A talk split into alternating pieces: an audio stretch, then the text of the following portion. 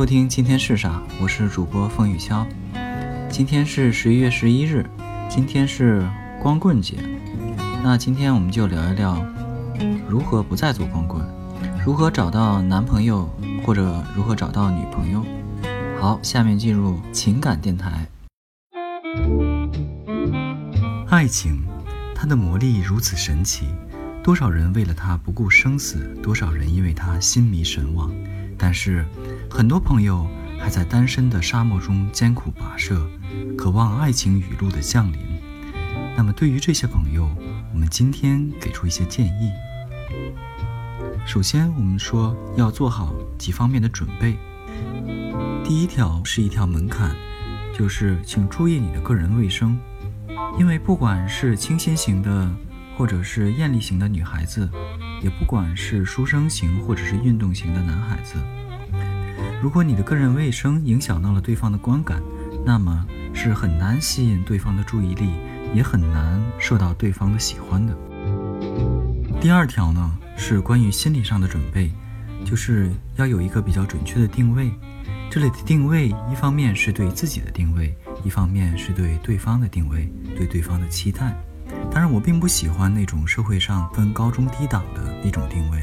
我说的定位是定位类型。那一个很富有的人，他可能脾气并不好；一个算术很差的人，他可能记忆力非常强；一个做饭做得很难吃的人，他可能非常会化妆。我们不要简单的用高中低来直接定位，而是要看你是哪一种类型，然后根据自己的类型来做出相应的努力。第二呢，是对对方的期待。这里对对方的期待，我们并不是要讲要有什么样的期待，而是要说对对方的期待，请不要定一个绝对的硬性指标，而是要保持一个开放的心态。因为缘分是很奇妙的，与其自己妄自设定一个指标，不如看老天会赐给你什么样的缘分。因为按照西方文化来说，一般就要一定要很优秀的男生配很漂亮的女生。那基本上就给普通的男生和普通女生直接判了死刑了。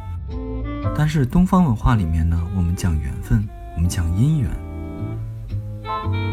这就是我觉得要做的准备。下面我们说如何找到另一半。第一条呢，很重要的就是要扩大社交范围。我们常常用百里挑一来形容理想中的另一半，但是在你百里挑一之前，首先要有一个百。那在众里寻他千百度之前，首先要有个众，所以在找到理想的另一半之前，请先要有一个广大的你能接触到的社交群体。那具体的社交活动，可以根据自己的爱好，比如说，如果你喜欢弹琴，那么其实你可以去社会上面找一些共同弹琴的社团，或者培养一些可能会增大自己的社交圈子的爱好。如果实在找不到呢？你也可以看看你的同学、同事，或者是周边的朋友们，他们在参加哪些社交活动，跟着他们一起去。当然，也未必是这种现实中的社交活动，网络上面的社交同样也是很好的。可以通过各种社交网站，或者是婚恋网站，甚至是一些有社交功能的网络游戏。当然，在进行这些社交活动的时候呢，最好不要过于刻意，不要随时想着我在找对象。而是专心于自己在进行的社交活动的主要事项，保持着我顺带看看我的他在不在这里这种心态。第二步呢，当你在社交活动中遇到了那个他，你发现原来他就在这里。当你遇到了那个他，就要与他建立联系，互相认识，进行更深入的了解。这个了解的速度是要电光火石，还是要循序渐进？并没有一个正确答案，而是要看你们双方的心态。当然，这一步你们仍然是朋友。